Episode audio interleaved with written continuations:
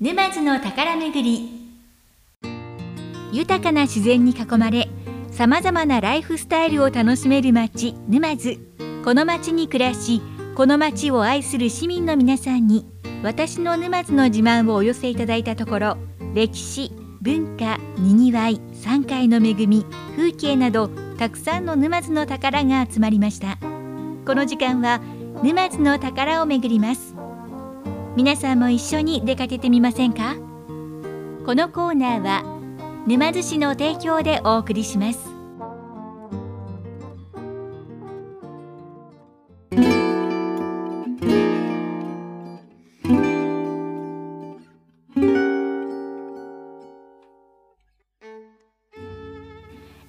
沼津の宝めぐりは沼津の宝100選に選ばれている幕末日露交流の奇跡洋式帆船建造地跡についてご紹介します。詳しいお話を戸田造船郷土資料博物館の学芸員筒井久美子さんに伺います。筒井さんこんにちは。こんにちは。よろしくお願いします。よろしくお願いします。筒井さん洋式帆船建造地跡といえばプチャーチン提督率いるディアナ号に代わるヘダ号が作られた場所ということですね。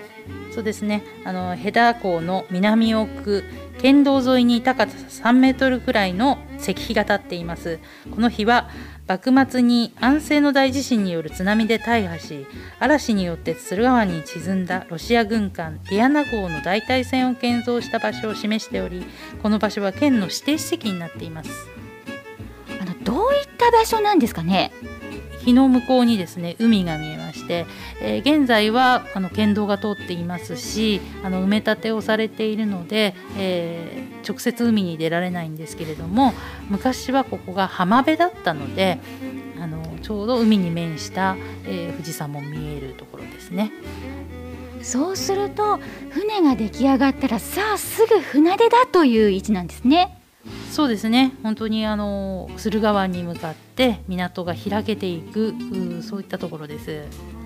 石碑を前にするとここでディアナ号に代わる船を作っていたのかと思いを巡らせることができそうです。当時の出来事を詳しく教えていただけますか？日露和親条約を結ぶために下田に来ていたロシアの軍艦ディアナ号が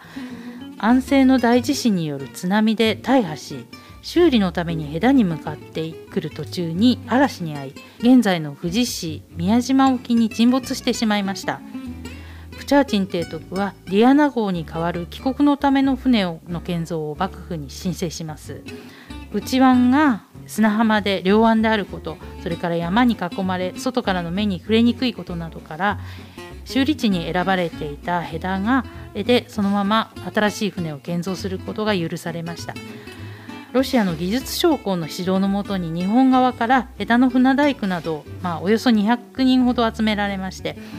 100日余り3ヶ月ちょっとで日本マストの帆船ヘダ号が完成します。ヘダ号に乗ってプチャーチン提督は無事に帰国することができました。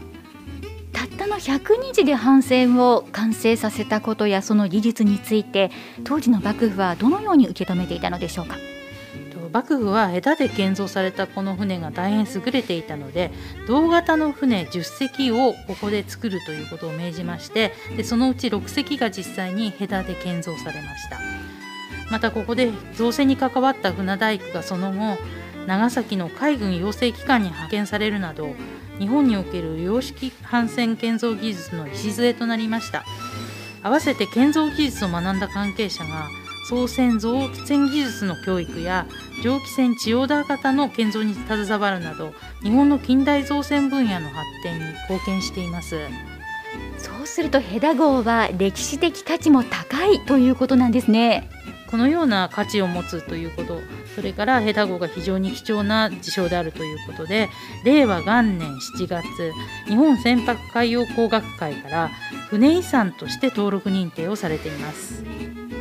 帆船を作る高い技術ももちろんなんですがディアナ号の乗組員を救った戸田の人たちの温かい心もロシアとの架け橋になったのではと思いますが。ディアナ号に乗船していたマホフ神父が窮地を救った日本の人たちのことを彼らは客好きで善良オランダ以外の外国人を入国させないという掟に反しても私たちを愛想よく迎えてくれた情に厚く同情心に富み私たちは滞在中誰一人として侮辱を受けた者はいない。常に好意と尊敬を示し日本を去る時にも友情を示し別れを惜しんでくれたと記した資料を残しています。マホフ神父の彼らは客好きという表現からヘダの人たちがディアナ号の乗組員をもてなす姿が想像できるんですが何か記録は残っていますでしょうか？あの例えば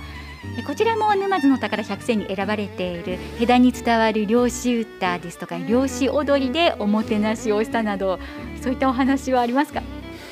なかなかですね。日本側からのそういった記録が残っていなくてましてあのまだ鎖国の最中ですからやはり表立ってですね交流をというわけにはいかなかったんですがあの先ほどのマホフ神父のですね記録を見ますと日本人が大変丁寧で愛想の良い態度礼儀が正しいということを褒めています。不安を抱えるディアナ号の乗組員の心に寄り添うヘダの人たちの姿が浮かんできますヘダ号によってプチャーチン提督が無事に帰国した後日本とロシアの間にはどういった関係が築かれたんでしょうか？プチャーチン提督は日露和親条約を締結したということで知られていますが政治的な外交だけでなくヘダの人たちをはじめとする日本との友好関係も築いていました。帰国船のヘダ号という名前はプチャーチンがヘダの人々への感謝の気持ちを込めて名付けたと言われており帰国後も日露の交流に尽力したことから明治政府から外国人初の勲一等旭日賞を受賞しています。プチャーチン提督は日露の交流に尽力されたということですがこの後ヘダの人たちとの間にはどういった交流があったんでしょうか？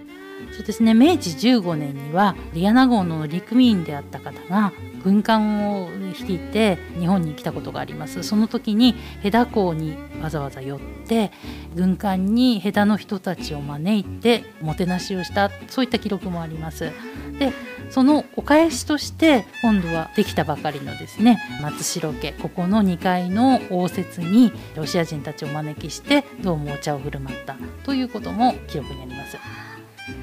するとあの前回この沼津の宝巡りでご紹介しました松代系住宅というのは日本の外交を紐解く上でもすごく貴重な場所なんですね。そうですねそういった民間との交流というかですねそういったものが細々と続いてきて現在のヘダの歴史を形作っているというところがあります。これはぜひ皆さんに松代系住宅と洋式帆船建造地跡その両方を巡っていただきたいですね。はい。造船に限らない日露交流の奇跡を称える石碑は今も昔も変わらないヘダの海を見守っています。